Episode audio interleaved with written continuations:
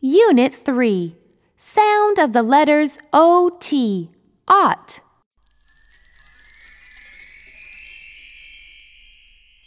One. Point and say. Ought, ought, ought, ought, ought. Ought, hot, p, ought, pot, a hot, hot pot.